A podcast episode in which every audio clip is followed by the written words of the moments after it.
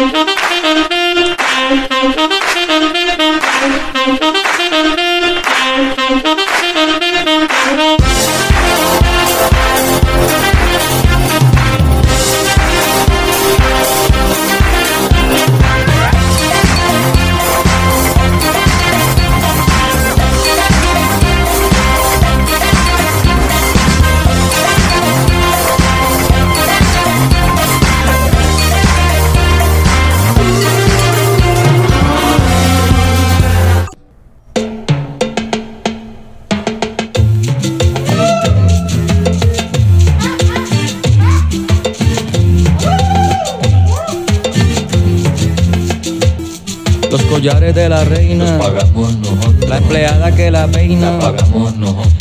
presidencial, el presidente y el general, la polarización del vidrio, el banco y el equilibrio, el salario del Senado, el senador relajado, la campaña y la financiación, la vacuna y la conspiración. ¿Qué será que los ricos quieren todo regalado? ¿Qué será que los ricos quieren todo regalado? ¿Qué será que los ricos quieren todo regalado? ¿Qué será que los ricos quieren todo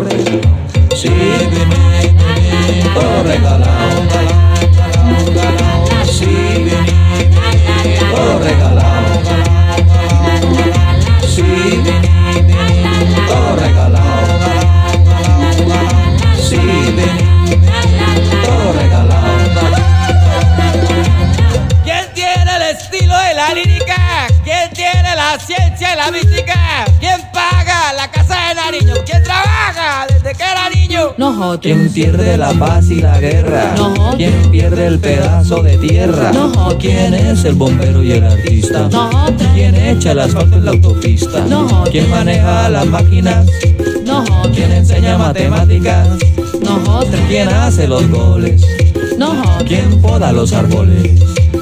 ¿Qué será que los ricos quieren todo regalado? ¿Qué será que los ricos quieren todo regalado? ¿Qué será que los ricos quieren todo regalado? ¿Qué será que los ricos quieren todo regalado?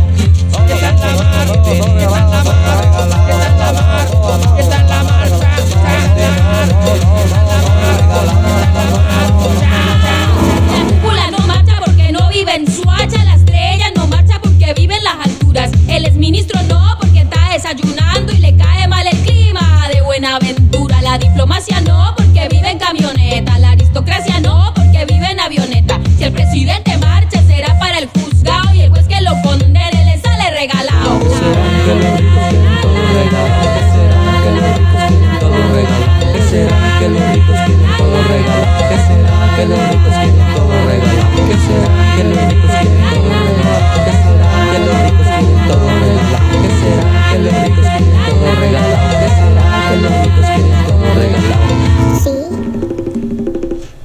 regalado. Todo regalado. Todo regalado. Sí.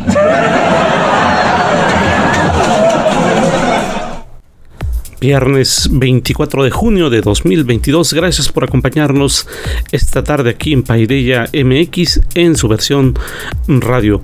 Pues lo que escucharon fue Todo Regalado de Edson Valendia y Adriana Liscano. Eh, a propósito de aquel 27 de abril de 2021, eh, un día antes de la primera jornada de movilizaciones sociales en Colombia, el ingenioso dúo pues lanzó desde la puesta en Santander esta punzante tema que se popularizó como un himno de la protesta contra la reforma tributaria. Un hueco irónico al cliché de que los pobres quieren todo regalado, eh, en el que al final se señala lo evidente de quienes han sido subsidiarios por el erario público de alguna forma pues han sido los ricos, los poderosos. Y bueno, pues decidimos iniciar eh, con este tema, con un tema de gente de Colombia, porque eh, el pasado fin de semana, el domingo, pues en Colombia hubo elecciones, esta segunda vuelta electoral y eh, pues prácticamente los candidatos que se disputaban pues concentraron estos espectros ideológicos e, y económicos que muchos siguen empeñados en negar. eh, estos bloques de izquierda y de derecha que se van disputando la presencia eh, nuevamente a pesar de diversas teorías que negaban esto pues la presencia en América Latina y eh, la llegada de eh, un eh, gobierno diferente, un gobierno eh, de izquierda en Colombia, pues cambia no solo el espectro económico, político, cultural en Colombia, sino que también en América Latina da un paso importante para considerar que esta pues especie de onda progresista en América Latina sigue creciendo. Esta onda de esperanza en América Latina se sigue consolidando. Entonces hablaremos, hablaremos eh, esta tarde pues del fenómeno que ocurrió en Colombia, esta segunda vuelta electoral que gana eh, Gustavo Petro, hablaremos de ello y por supuesto haremos referencia también a eh, pues nuestro mapa electoral en nuestro contexto nacional en México, cómo está el mapa electoral de nuestro país y cómo está el mapa electoral de América Latina, que eso también es importante que lo tomemos en consideración para saber hacia dónde va esta, que como yo lo menciono, esta ola de esperanza de que es posible que ciertas condiciones sociales, económicas y políticas puedan ser cambiadas. Entonces, eh, pues arrancamos con ello. Este es el tema que trajimos eh, para ustedes este día en nuestro programa de Paideia MX. Eh, quisiera agradecer, por supuesto, todos los mensajes que nos han enviado a nuestro número de WhatsApp, a nuestras redes sociales. Gracias, gracias a todos los que pues han tomado la molestia de, de invertirle allí algunos minutos, enviarnos algunos mensajes a, nuestras redes sociales. Recuerden, Paideia MX en Facebook y Twitter, en Instagram, allí nos pueden encontrar y en nuestro número de WhatsApp por supuesto también 33 107 11 434 33 107 11 434 ahí estamos recibiendo todos sus mensajes opiniones comentarios por supuesto que los cuales agradecemos y para iniciar en nuestro programa ¿Qué les parece si vamos a las mentiras de la semana con Elizabeth García Vilchis? Adelante, Elizabeth.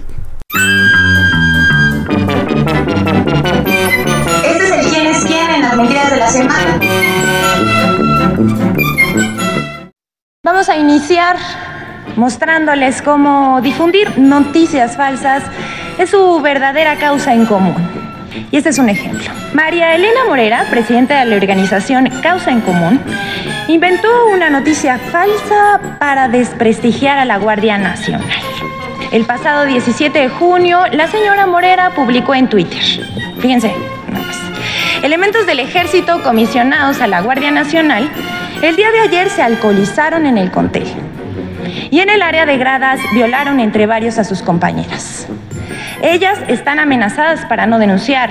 No permitamos que por medio de este acto atroz quede impune. Por su parte, la Guardia Nacional ordenó investigar lo publicado por la presidenta de Causa Común vía Twitter.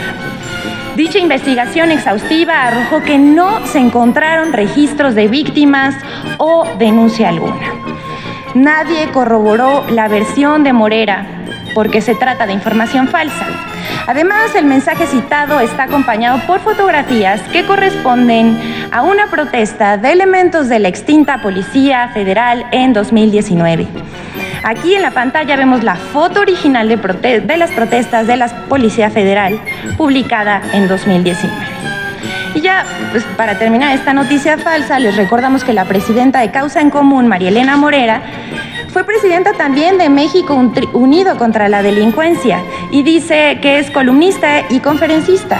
Ha sido, ha sido crítica del gobierno de Andrés Manuel López Obrador.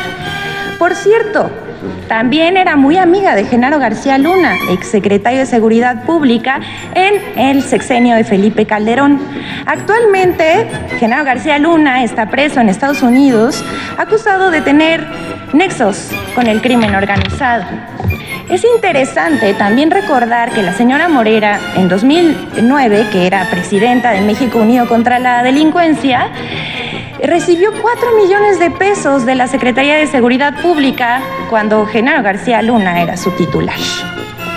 vamos a presentar en este momento un estudio que hace el Tlatelolco Lab sobre lo que pasó en las pasadas elecciones del el 6 de julio. Estudio demuestra cómo se armó una campaña coordinada para posicionar y amplificar la narrativa del supuesto acuerdo entre el narco y el gobierno con el propósito de atacar al presidente Andrés Manuel López Obrador. Debido a las elecciones recientes en seis estados, un grupo de, de periodistas y políticos justificaron la derrota de la oposición en cuatro de ellos con el cuento de que se debió a un acuerdo entre Morena y el narco. Pero fue una narrativa armada, sin pruebas. De acuerdo con una investigación de Tlatelolco Lab, que es una iniciativa del Programa Universitario de Estudios sobre Democracia, Justicia y Sociedad de la Universidad Autónoma de México, en la que participaron sociólogos, antropólogos, físicos, entre otros profesionistas, en los comicios intermedios de 2021 comenzó a cobrar fuerza la acusación de un presunto pacto entre Morena y el crimen organizado. Ya para las elecciones del 5 de junio de 2022 en los estados de Aguascalientes, Durango, Quintana Roo, Tamaulipas, Hidalgo y Oaxaca, Tlatelolco Lab tiene identificado cómo la oposición posicionó hashtags para desplegar esa narrativa de un pacto con el crimen organizado. Por ejemplo, vemos cómo se movieron los hashtags alrededor de, eh, eh, las elecciones del 5 de junio, entre los que destacan narco presidente, AMLO narco presidente, Morena narco partido, López narco comunista, entre otros. Asimismo, Tlatelolco Lab encontró que existieron en ese momento, en ese momento tres grupos de hashtags. Uno alrededor de Morena Narcopartido, otro de narcopresidente y otro que vincula al narco con los estados donde hubo estas elecciones. Estas tendencias no se difundieron por personas aleatoriamente, ni fueron espontáneos dando su opinión, sino que fue una operación que impulsó la narconarrativa que buscaba desprestigiar al gobierno del presidente. Dichos hashtags también fueron empujados por otras cuentas para crecer la conversación, esto por medio de citas a los tweets, retweets, likes y comentarios a esos tweets. Eh, para generar esa tendencia lanzan un tweet Aquí vamos a ver cómo funciona esto y para explicar mejor las nubes. Para generar esa tendencia lanzan un tweet en un intervalo de 12 a 60 segundos para que tome fuerza. Esto no es ilegal, pero se trata de una manipulación de tráfico con base a ráfagas de publicaciones. Es una estrategia digital. Las estrategias digitales se pagan. No, esto no es un pulso de la opinión ciudadana. Pues lo que buscan estas cuentas con comportamientos anómalos es incrementar la visibilidad de aquellos hashtags que vinculan al presidente y a Morena con el crimen organizado. Aquí vemos la gráfica del comportamiento de cuentas que lanzan todos sus tweets en menos de un minuto, lo cual, como ya dijimos, es inusual. Tlatelolco Lab documenta el uso y articulación de ciertos grupos de hashtags por cuentas que se comportaron de manera anómala. Sugieren que hubo una campaña coordinada para posicionar y amplificar la narconarrativa que se intensificó en las pasadas elecciones. Pero eso no es todo. El estudio también muestra que medios de comunicación, periodistas, líderes de opinión, legisladores y otros personajes de la oposición sirvieron como caja de resonancia con acusaciones directas al presidente de colaborar con el narcotráfico. Todo esto sin pruebas, solamente con un simple dicho. Eh, unas 30 columnas, reportajes y artículos de opinión fueron publicados en medios nacionales, e internacionales, como Animal Político, El Universal, El Heraldo, El Financiero, Reforma, Milenio, El Ángeles Times, DW, La Silla Rota y El País.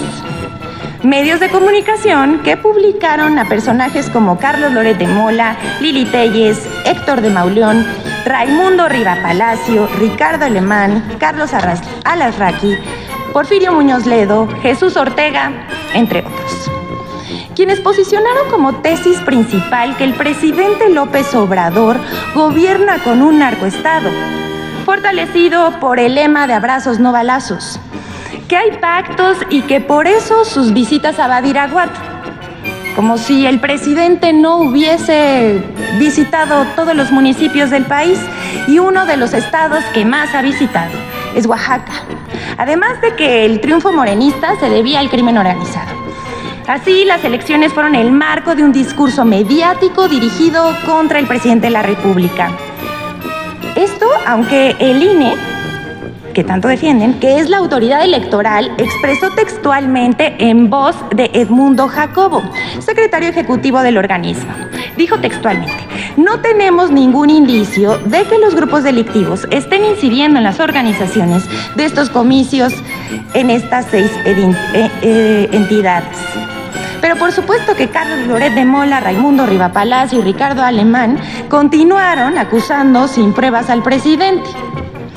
El estudio de Tlatelolco Lab concluye que existen elementos para suponer que medios de comunicación y actores de la oposición que tienen cuentas en redes sociales confluyen, se agrupan y coordinan para generar discursos que dañen al presidente. Uno de los objetivos es saber quién y quiénes eh, les pagan y cuánto. Hay que seguir la pista del dinero. Afortunadamente la gente ya despertó y ya no es fácil manipularla. Se usan políticamente las noticias falsas para acusar sin pruebas. Lo novedoso de este caso es la coordinación entre medios y oposición para amplificar los ataques. Por ejemplo, un articulista de los que acabamos de ver pudo reproducir durante las elecciones este, esta narconarrativa, uno de sus textos de columnas de opinión en varios medios de comunicación y así pasarlos a las redes y continuar y amplificar el discurso. Pero la batalla abierta por la interpretación de los hechos es parte de la cuarta transformación de la vida pública de México, para formar ciudadanos informados y conscientes.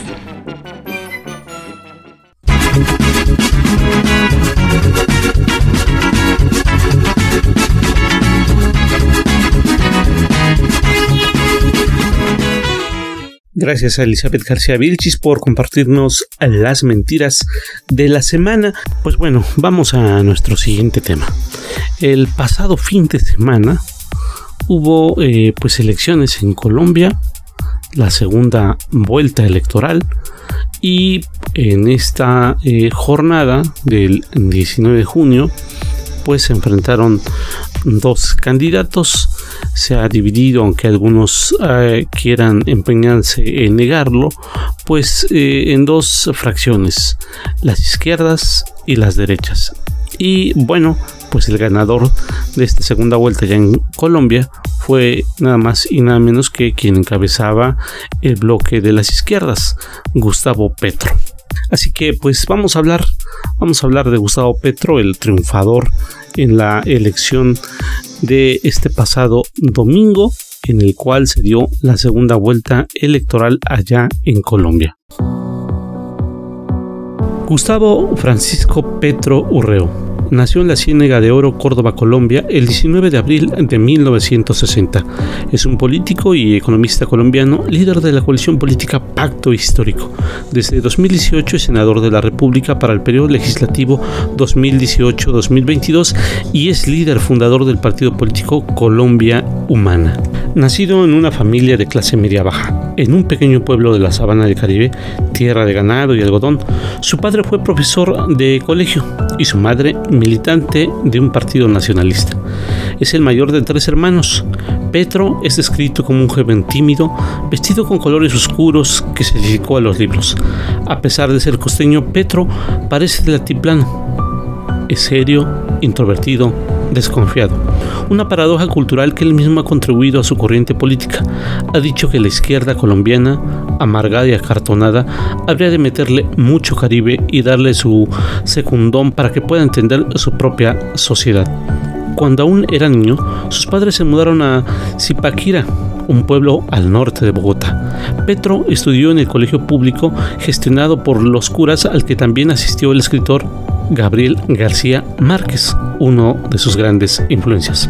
El alias insurgente de Pedro era Aureliano, en honor al coronel que protagoniza Los 100 años de soledad, la novela insignia de García Márquez que el político cita en cada cierre del discurso cuando habla las generaciones condenadas a los 100 años de soledad que tendrán una segunda oportunidad.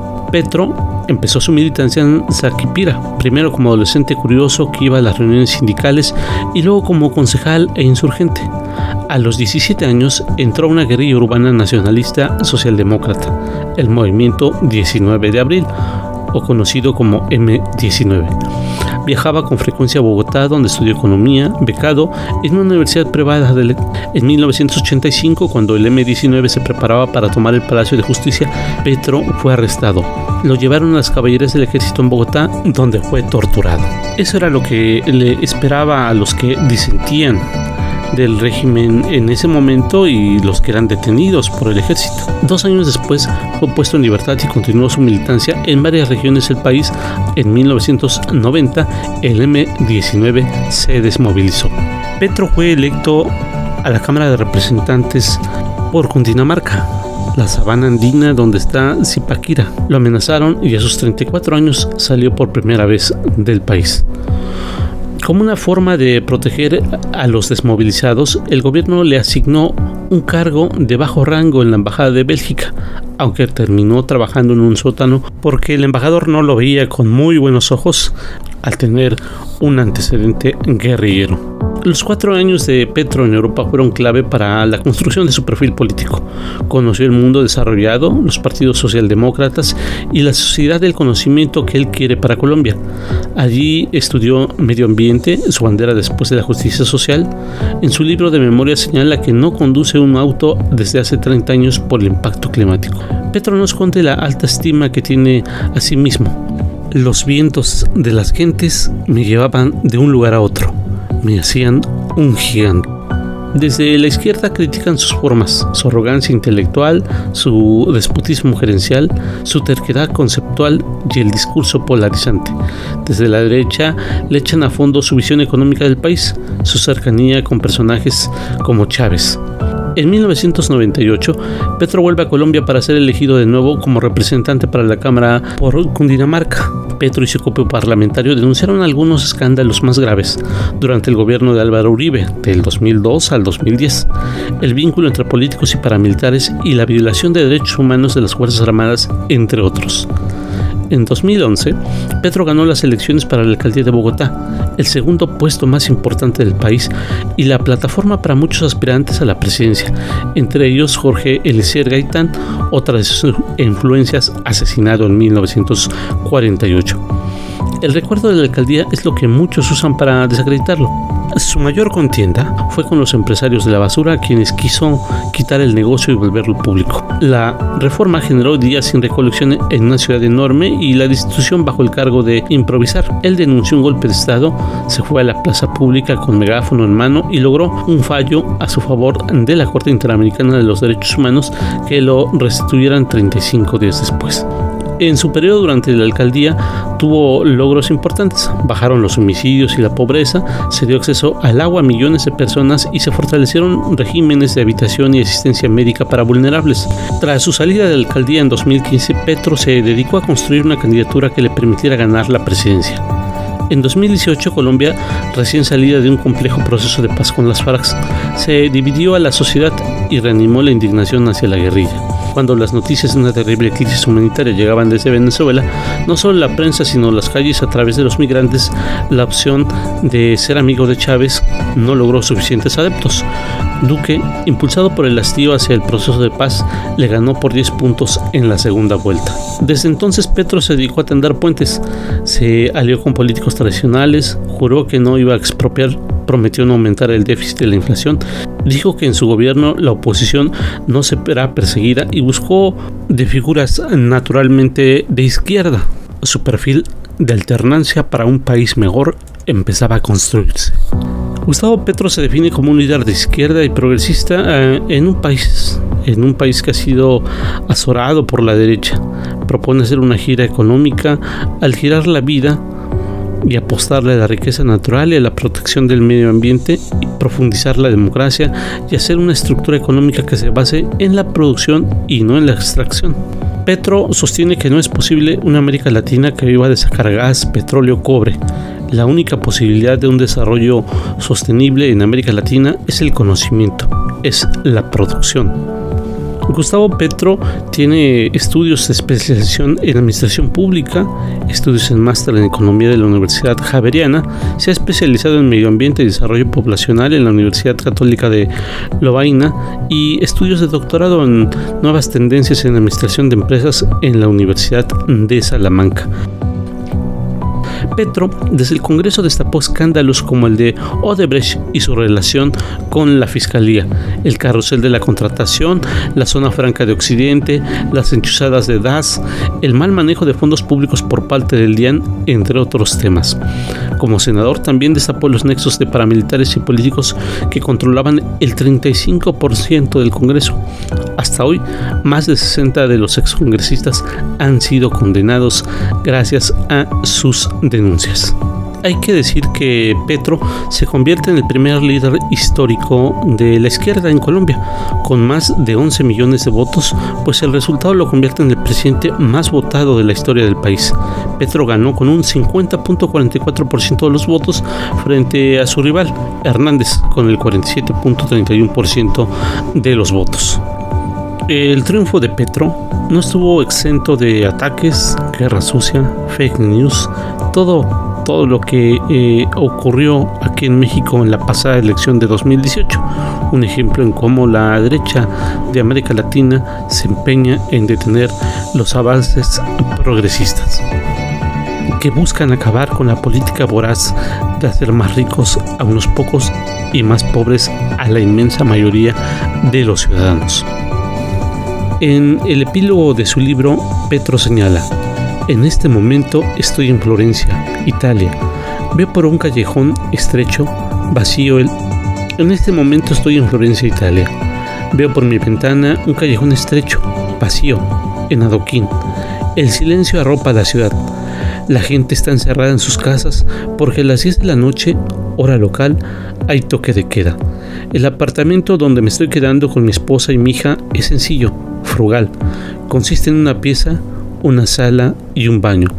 El edificio viejo, ubicado casi en la cima del río Arno, las aguas están crecidas porque ya se aproxima el invierno. La historia de Florencia se respira en el aire que se cuela por la ventana. A pesar de ser una ciudad pequeña, su pasado es enorme. Aquí nació el capitalismo.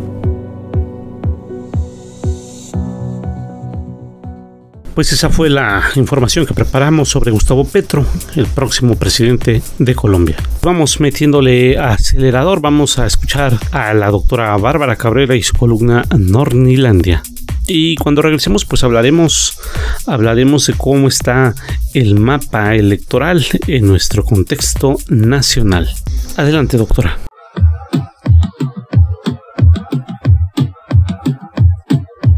Normilandia es un espacio donde la doctora Bárbara Cabrera ejerce la crítica al poder neoliberal para invitar a los ciudadanos a llenarse de acciones. Los invito a escucharla y a seguirla. Entre letras con su café y a un tweet de distancia la encuentran como arroba guion bajo Bárbara Cabrera. La escuchamos doctora en acción. Adiós a Macondo. Entonces veo otra vez la calle, el polvo luminoso, blanco y abrasador, que cubre las casas y que le ha dado al pueblo un lamentable aspecto de mueble arruinado.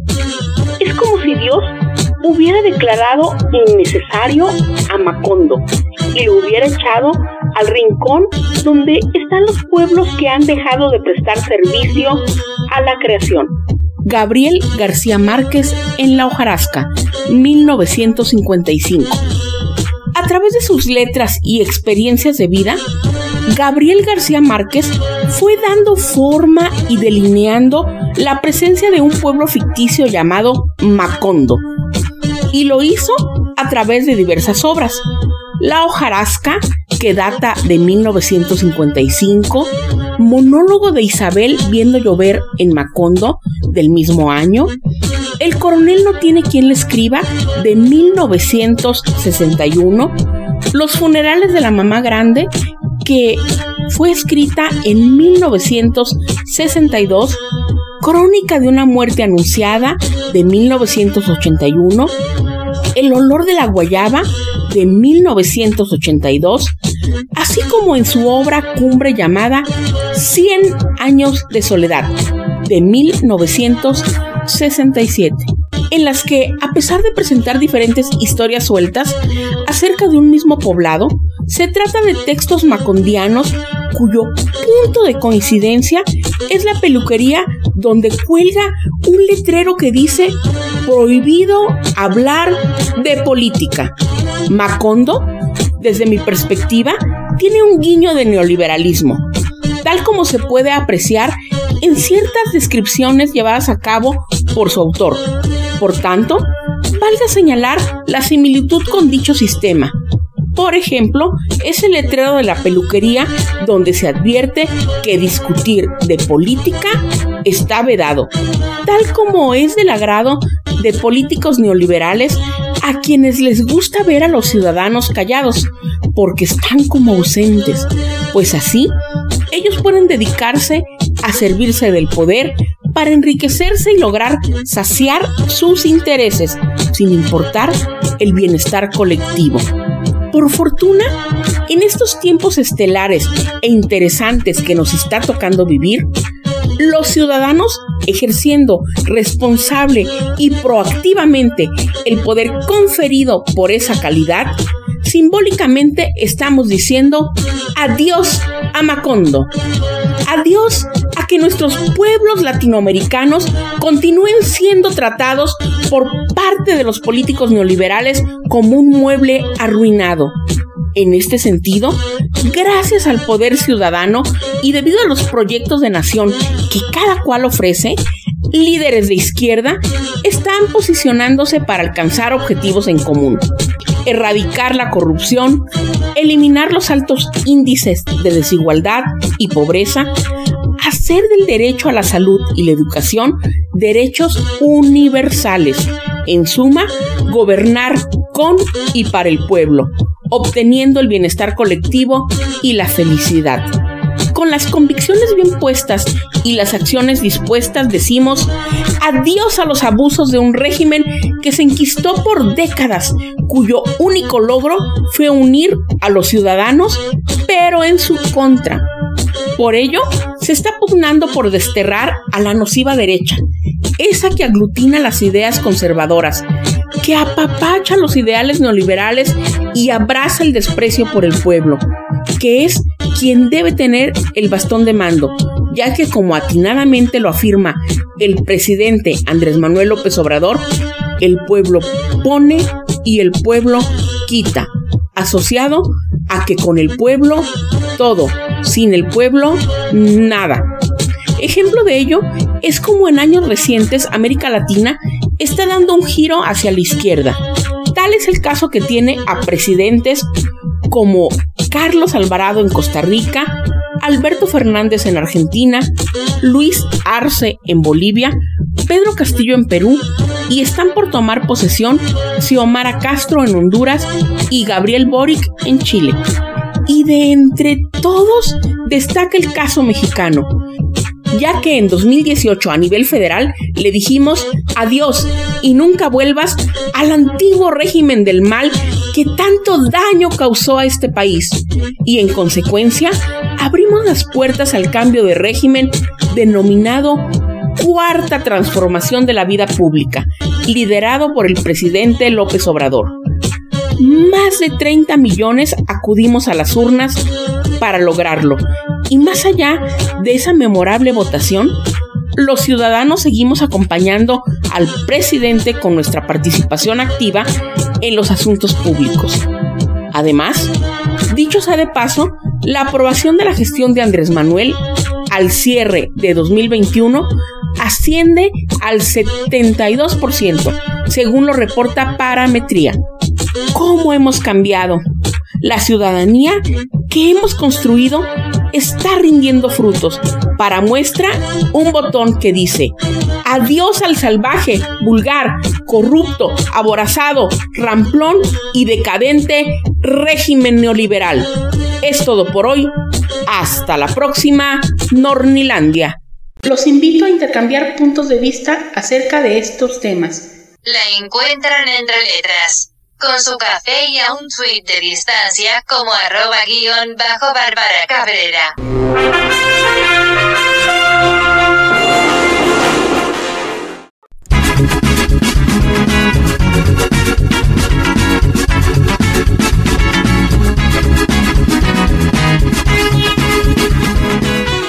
Gracias a la doctora Bárbara Cabrera y su columna Nornilandia, que bueno, pues fue un tema sumamente interesante.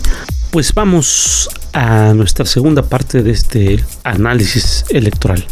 Hablaremos ahora del mapa electoral en México. Tras las elecciones del pasado 6 de junio, en seis estados del país, la composición del nuevo mapa electoral mexicano pues ha cambiado. De esta forma, los partidos políticos han quedado de la siguiente manera y gobernarán a los siguientes estados. En el caso del Partido Verde, pues gobierna una entidad, la de San Luis Potosí. En el caso del Partido PES, una, la de Morelos. El del Partido Movimiento Ciudadano, dos entidades, Nuevo León y Jalisco. El PRI, Durango, Estado de México y Coahuila. El PAN, Chihuahua, Aguascalientes, Guanajuato, Querétaro y Yucatán. Morena, Baja California Sur, Baja California, Campeche, Chiapas, Ciudad de México, Colima, Guerrero, Michoacán, Nayarit, Puebla, Sinaloa, Sonora, Tabasco, Tlaxcala, Veracruz y Zacatecas, aunado a estas victorias que son las más recientes, Quintana Roo, Oaxaca, Hidalgo y Tamaulipas. Y precisamente en la construcción de este mapa electoral es importante detenernos en hacer mención lo que está representando el fenómeno de Morena. En 2018, pues eh, conjuntamente con esta alianza eh, que ha integrado con los partidos políticos, pues gobernaba Morelos, Chiapas, Tabasco, Veracruz y Ciudad de México. Un año después se sumó Baja California y Puebla un año después, en 2021, pues se sumó Campeche, Colima, Guerrero, Michoacán, Nayarit, Sinaloa, Baja California, Baja California Sur, Sonora, Tlaxcala y Zacatecas. Y este año, como ya lo decíamos, pues ganó Hidalgo, Oaxaca, Tamaulipas y Quintana Roo. Estamos hablando de que conjuntamente de eh, los estados que gobierna este partido, que gobernará este partido en 2022, pues será 71 millones 63 mil habitantes, es decir, pues un, gran número de eh, pues mexicanos los que estará gobernando este eh, que es el, el fenómeno morena, el fenómeno electoral, el partido del presidente, lo cual hablando del presidente pues de acuerdo con un estudio de Morning Consult, la aprobación del presidente subió a 70% y se mantiene como el segundo mandatario mejor evaluado del mundo. Esto eh, pues está colocando también, y hay que verlo de esta forma, a nuestro país. Ha proyectado la imagen de México en el mundo y está eh, por encima de este Trudeau el presidente eh, de Estados Unidos, Biden, que tiene el 39, Trudeau, que trae 42, y Andrés Manuel López Obrador, que cuenta con el 70% de aprobación.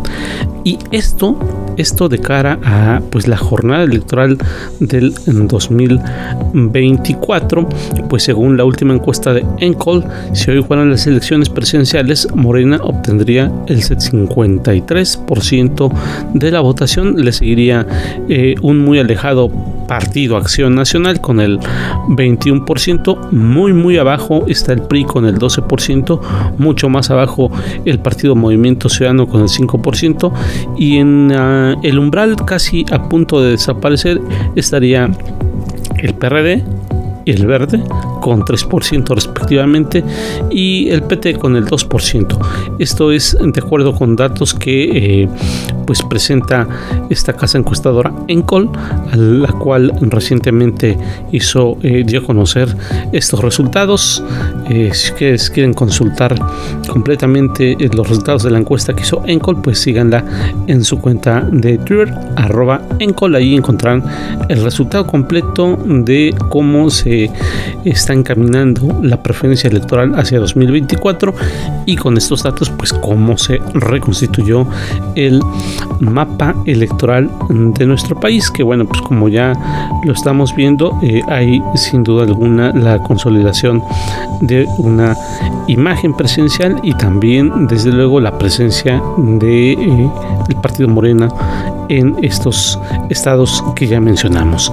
Bueno para cerrar este bloque del mapa electoral es importante que les comparta cuáles son los países en América Latina que serán gobernados en la izquierda a partir de 2022 eh, con el eh, reciente triunfo de Colombia eh, de la izquierda. Está México, Honduras, Nicaragua, Colombia, Perú, Chile, Bolivia, Cuba, Venezuela, Argentina y bueno pues está está también eh, presente el tema electoral eh, de Brasil que en octubre de este año pues eh, habrá elecciones y veremos cómo le va cómo le va a Brasil para ver si gana la extrema derecha o la izquierda ese es el dato de la numeralia del mapa electoral en nuestro país y en América Latina. Así que, pues en el caso de la oposición en México, pues eh, tienen mucho trabajo que hacer porque ustedes lo ven en redes sociales, eh, pues solo se han dedicado al ataque, no hay propuesta, han replicado sus ataques algunos medios de comunicación que por supuesto tienen intereses eh, creados previamente a la llegada de este gobierno de la cuarta transformación y se han mantenido ahí, se han mantenido ahí, no han generado un contrapeso político necesario, no han eh, generado una propuesta seria, capaz, incluyente, eh, todo lo contrario, ha sido una propuesta que se ha sustentado en el odio, en tratar de desprestigiar al gobierno de la cuarta transformación y en atacar un día sí y en otro también al presidente Andrés Manuel López Obrador, tratando de debilitarlo, tratando de manchar, de dañar su imagen, su reputación. Y bueno, pues nada de esto les ha servido siguen eh, perdiendo, de acuerdo a las encuestas, seguirían perdiendo la elección de 2024 y siguen perdiendo territorio en nuestro país. Sobre todo porque el próximo año pues hay elecciones en dos estados que son eh, sumamente importantes, el estado de México y Coahuila, dos estados gobernados por el PRI históricamente ha sido la cuna de corrupción, la cuna en donde pues ha sido esta especie de tabla de salvación para los políticos que han sido desplazados de otros lugares, así que pues ese es el escenario electoral, es el mapa electoral para la eh, jornada del próximo año 2023 dos elecciones y 2024 la elección presidencial que eh, bueno pues ha traído también y hay que decirlo de esta forma la mira de algunos otros observadores internacionales de cara a la elección de 2024 en México. Ese es el mapa electoral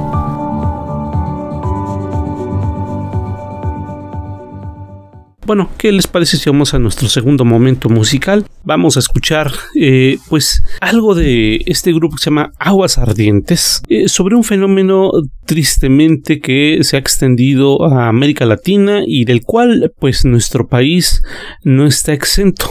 Está el tema de los desaparecidos. Y esta tarde Aguas Ardientes nos presenta ¿Dónde están?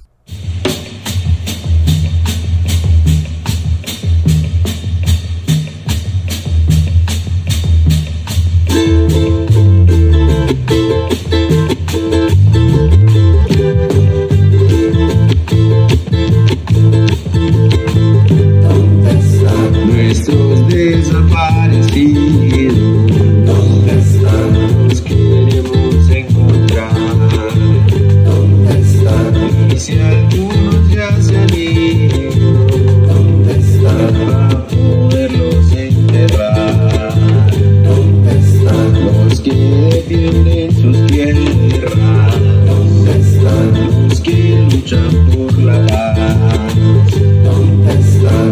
Que han muerto por la guerra. Sin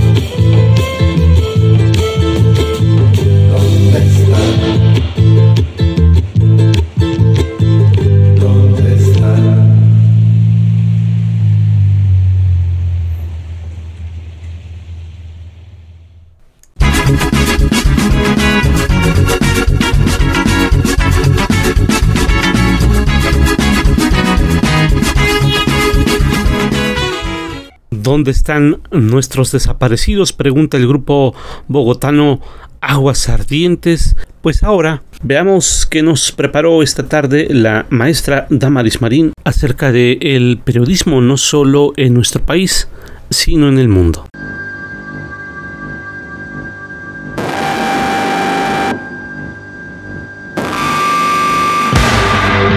Estos son los clips para conocer más con Damaris Marín.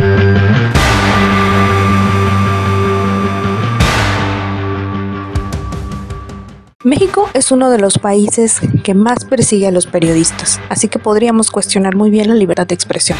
México y Afganistán son los países con más periodistas asesinados en 2021. Con 12 asesinatos y 10 asesinatos respectivamente, el informe anual de la campaña Emblema de Prensa registró al menos 77 muertes violentas de reporteros en 28 países. Entre los periodistas asesinados en México, país que casi todos los años ocupa los primeros lugares en esta lista negra, hay nombres como Fidel Ávila, Teresa Araceli Alcocer, Marilena Ferrá o Víctor Fernando Álvarez. En el acumulado de cinco años, México es el país del planeta con más periodistas asesinados, por delante de los 53 de Afganistán y los 40 de la India. Otros países destacados en la lista de 2021 fueron Pakistán, la India y Filipinas y Yemen. En Latinoamérica, donde se registraron un 22% de los asesinatos confirmados, también murieron dos reporteros en Brasil, otros tantos en Colombia y al menos hubo una víctima mortal en Ecuador, Guatemala y Haití. Más de la mitad de las muertes se produjeron en Asia, mientras que en África hubo 14, 5 en Europa y 1 en Norteamérica. El número de periodistas asesinados ha disminuido un 8% con respecto al mismo periodo del año pasado, lo que supone una ligera mejora, pero más de un tercio de los periodistas asesinados fallecieron en zonas de conflicto como Afganistán, Burkina Faso, República Democrática del Congo, Etiopía, Palestina, Somalia, Siria o Yemen. Entonces, ¿de verdad hay libertad de expresión? Estos fueron los clips para conocer más con Damaris Marín.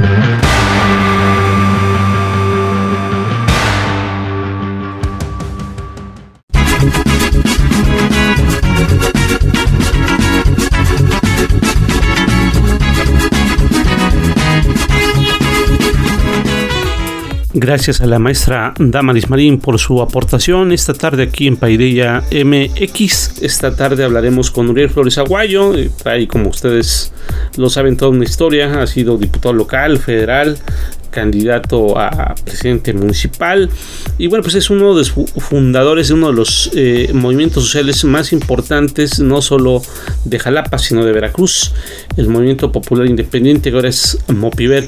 Uriel buenas tardes gracias por estar con nosotros esta tarde aquí en Paideya MX Radio. Qué gusto Samuel muy buenas tardes. Un saludo a todos y a todas Oye, Uriel, pues bueno, eh, ocurrió eh, este fin de semana en el puerto de Veracruz un evento que vale la pena rescatar por todo lo que representa. Eh, se da el centenario de pues todo este movimiento que representa causas sociales.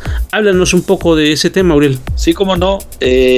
hace 100 años, Herón Proal y, otro y un grupo de personas organizaron eh, una, una serie de protestas, de movilizaciones que derivaron en todo un movimiento social, lo que se llama, lo que se le da de nombre la lucha inquilinaria.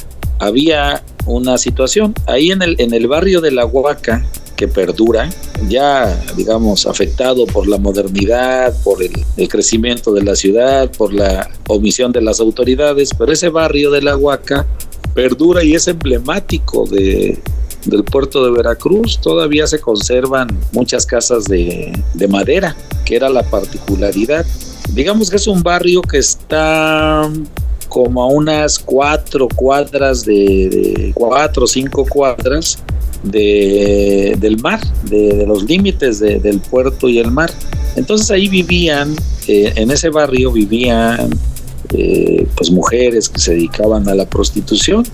Ahí tenían cuartitos ahí, ahí, ahí, ahí vivían. Y los caseros eh, constantemente les incrementaban las rentas, entonces había inconformidad y esta inconformidad la, la, captó muy bien Perón Proal, eh, pues una, una persona de filosofía anarquista, eh, muy combativo, muy, muy, muy revolucionario, porque no era, por cierto, no era jarocho, él había llegado de, del estado de, Hidalgo, de la Ciudad de México. Es originario de Hidalgo, del estado de Hidalgo, pero había estado en la Ciudad de, de México, había aprendido el oficio de sastre, se estableció en el puerto de Veracruz y hizo y encabezó este movimiento que, que, sacudió al, al, al, puerto de Veracruz, un movimiento que incorporó además a otros grupos sociales a sindicalistas, a campesinos. En ese movimiento participaron quienes después, como Úrsulo Galván, José Cardel, José María Caracas, fundaron la Liga de Comunidades Agrarias, que también fue, eh, o sea, que también cubrió una etapa muy importante en la historia de Veracruz, la famosa Liga de Comunidades Agrarias, que tenía una, una tendencia comunista. Eh, ahí participaron también. Entonces fue un movimiento muy fuerte, logró mejorar las condiciones de vida de estas personas, se le sumaron otros sectores del puerto y eh, pues fue reprimido, hubo, hubo represión eh, muy fuerte, pues eran, era tiempo de, de gobiernos muy autoritarios, entonces hubo represión, hubo heridos, muertos, encarcelados, etcétera, etcétera. Pero es un movimiento muy importante, está registrado en, en, películas, en, en, libros, en tesis académicas, en, muchos textos aparece el movimiento inclinario y la figura de Herón Proal a través del tiempo se ha ido reconociendo más. Hay colonias que llevan su nombre. Hasta no hace mucho había algunos grupos que seguían defendiendo inquilinos y adoptaban el nombre de Herón Proal. Es una figura eh, relevante en la historia de, de Veracruz y son hechos que no se pueden, que no se deben dejar perder. Hay que conservar esa memoria porque de alguna manera explica lo que lo que ha pasado con con la, con la sociedad, con el pueblo, con los movimientos, eh, con la política, con los gobiernos, con los líderes. Eh, explica mucho de, de eso. eh. Eh, entonces fue un momento muy importante que influyó en todo, no solo en el puerto, sino que impactó a Jalapa, Córdoba, Orizaba, que llegó a la Ciudad de México, a la frontera, que, levantó una causa muy fuerte, que fue recogida, digamos, las banderas por otros líderes y, y otras agrupaciones a nivel nacional. Entonces, Samuel, pues es muy importante y por eso el MOPI, que tú sabes que tiene ya 32 años, y otras organizaciones, este, estudiosos, investigadores, por ejemplo, la Facultad de Sociología de, de la UBED, la Red Mexicana de Investigadores Sociales, eh, en fin, otras organizaciones, eh, nos pusimos de acuerdo para y nos coordinamos para llevar a cabo un programa que incluyó foros, festejos, este, y que, y que cerró este sábado, eh, 11 de, de junio, cerró con- no, bueno, sí, sí, sí, que cerró con eh, un acto en la, en la Huaca, ahí se hizo un acto público que incluyó el eh, la entrega de un reconocimiento a, a uno de los hijos de Herón Proal. Ahí estuvo un hijo de, de Don Proal exponiendo pues un poco de su historia personal y la visión que tiene, muy interesante por cierto, de la, de la actualidad de ahí de, de Veracruz y del país. Uriel, a propósito de lo que mencionas sobre el barrio de la Huaca, pues este entrar, visitarlo, conocerlo, es transportarse prácticamente a el pasado, ¿no? A este pareciera que pareciera que el tiempo no ha pasado por allí. Eh, las condiciones eh, no solo de, de- de ese, de ese barrio, sino de otras colonias. eh, de no solo del puerto, sino del estado y del país, pues eh, se van dando en circunstancias que eh, a propósito de lo que vivimos, eh, seguimos viviendo pues aún con la pandemia, pero lo que vivimos hace algunos años impactó pues a varios mexicanos, veracruzanos. ¿Cuál sería este, este contexto, la relevancia, Uriel, de este tipo de movimientos a propósito de ciertas condiciones que se van generando? ¿Por qué rememorar, por qué recordar a Herón Proval, por supuesto, y a este tipo de movimientos sociales en el contexto que vivimos actualmente?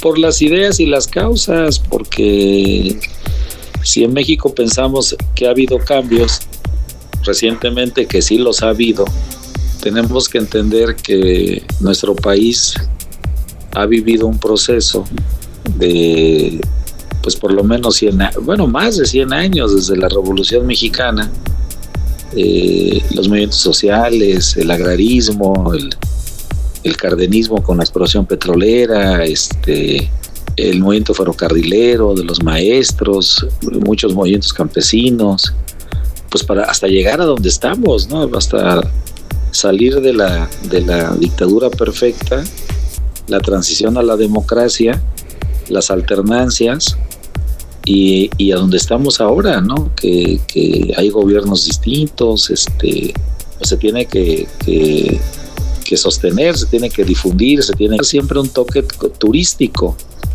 Hay algunas, se han hecho algunas cosas, ¿no? Hay un calle- callejón que se llama Toña la Negra, un muy turístico, digamos, pero su entorno sí está, sí está algo deteriorado. Entonces, eh, además de la estatua de Toña la Negra y la de Agustín Lara, que también está ahí, nosotros pensamos que debe erigirse algo este, de Herón Proal, para que cuando se hable de la Huaca, no solo se, se, se promueva el turismo o se destaque la arquitectura, sino también su, su, historia, su, su origen.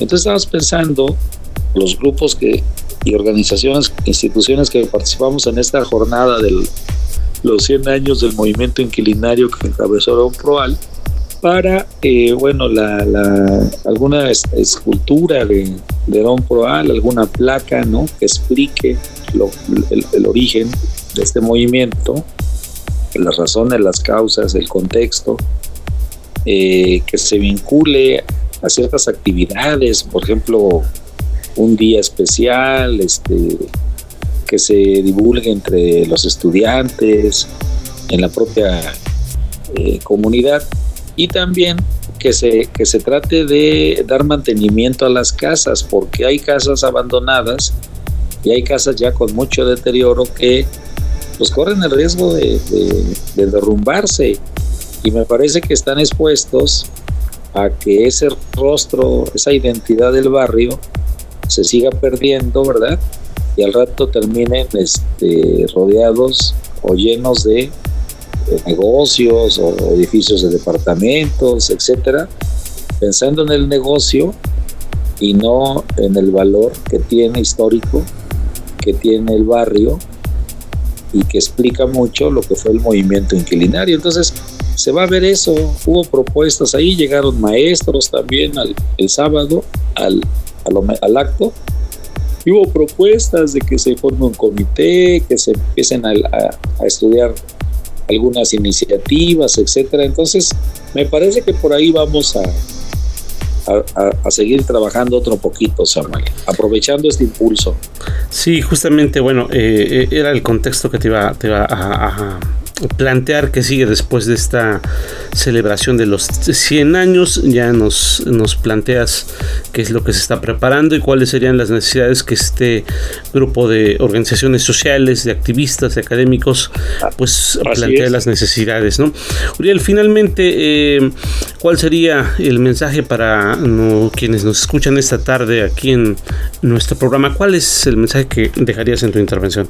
Que no, que no nos quedemos con el, lo que vivimos en el presente, que evidentemente hagamos algo en este presente y siempre procurando que México sea un país más próspero, más libre, que tengamos una sociedad más participativa, gobiernos más eficaces y representativos. Me parece que es lo mínimo a lo que debemos aspirar, pero que no olvidemos la historia, que no, no nos peleemos con la historia o no seamos omisos con la historia, porque sin la historia pues no entenderíamos lo que, lo que estamos viviendo actualmente, aunque no se tiene que, digo yo no, no, no coincido en que se haga un culto, digamos, o se venere la, la historia, porque eso me parece a mí algo demagógico, sí hay este, valores, ¿no? Y, y- y hay rasgos de identidad que, y que se tienen que rescatar porque esas han sido las grandes causas. O sea, si tú te pones a estudiar la biografía de Herón Poral, por ejemplo, pues es una persona eh, fascinante, ¿no? De esos líderes este, inclaudicables, este, incondicionales, de gran sacrificio, heroicos, ¿no? Que supieron enfrentar injusticias en las peores condiciones que uno se pueda imaginar, ¿no? Sin, sin libertad de prensa, sin, sin con, con el autoritarismo este pues casi dictatorial, ¿no? De, el empleo de los de las fuerzas armadas en contra de los grupos sociales y sin embargo esos líderes este dieron todo por causas en las que ellos creían. Yo creo que, que ese es el gran este mensaje que se debe dar y hay mucho pues que, que rescatar. Esa sería mi reflexión, Samuel, para, para cerrar. Uriel, pues gracias por acompañarnos esta tarde aquí en Paideya MX. eh, gracias por recuperar esta parte y justamente pues no olvidemos esta parte de la historia. Gracias, Uriel. Al contrario, que estés muy bien. Saludo a todos y a todas. Hasta luego.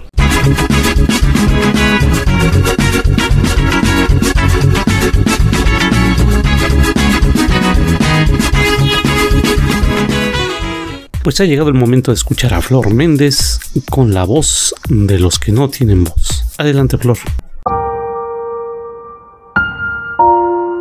La voz de los que no tienen voz.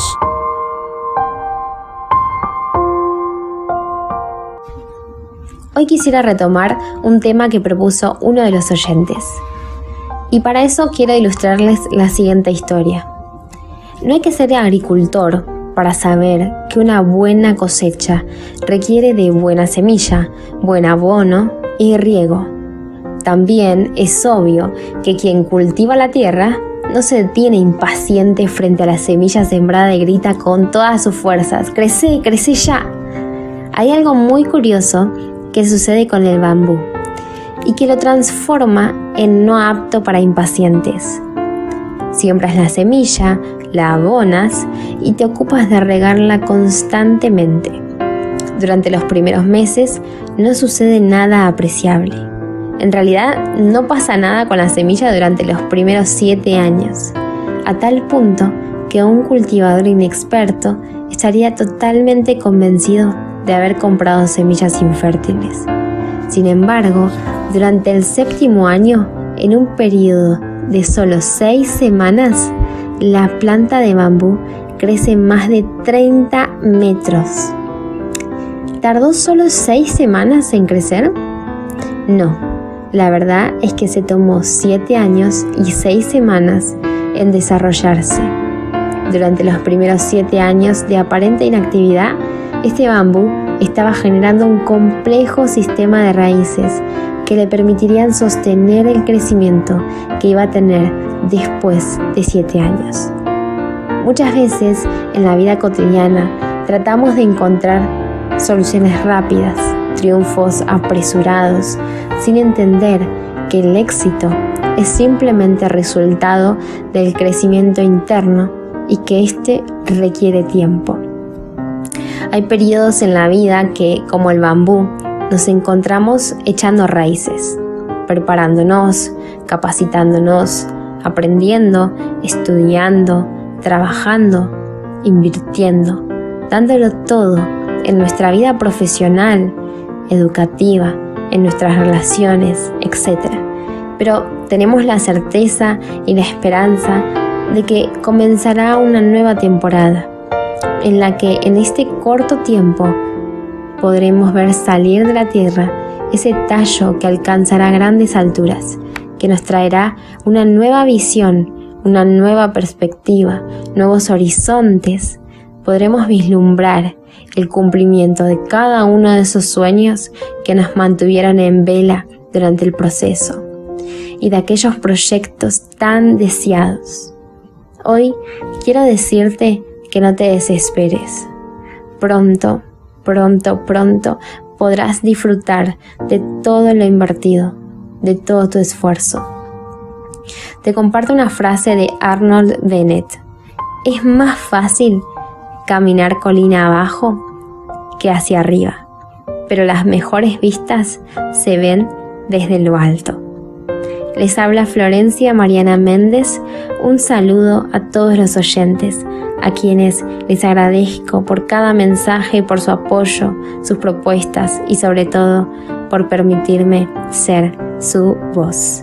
Recordad que me encontrás en Twitter como Flor-Méndez1909. Muchas gracias.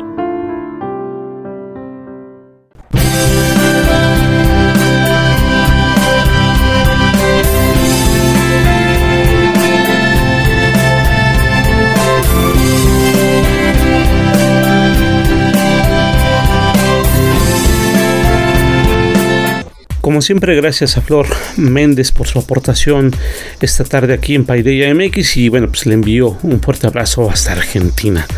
Bien, pues estamos llegando al final de nuestro programa esta tarde de viernes. Por hoy, por hoy es todo. Nos escuchamos hasta la próxima. Y recuerden, el conocimiento cambia tu mundo.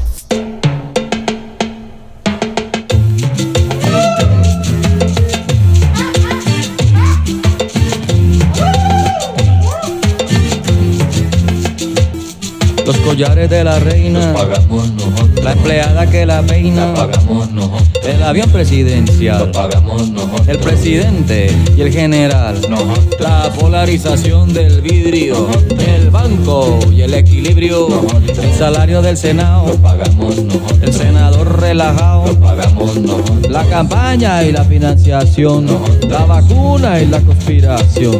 ¿Qué será que los ricos quieren todo regalar? ¿Qué será que los ricos quieren todo todo ¿Qué será que los ricos quieren todo regala? ¿Qué será que los ricos quieren todo regala?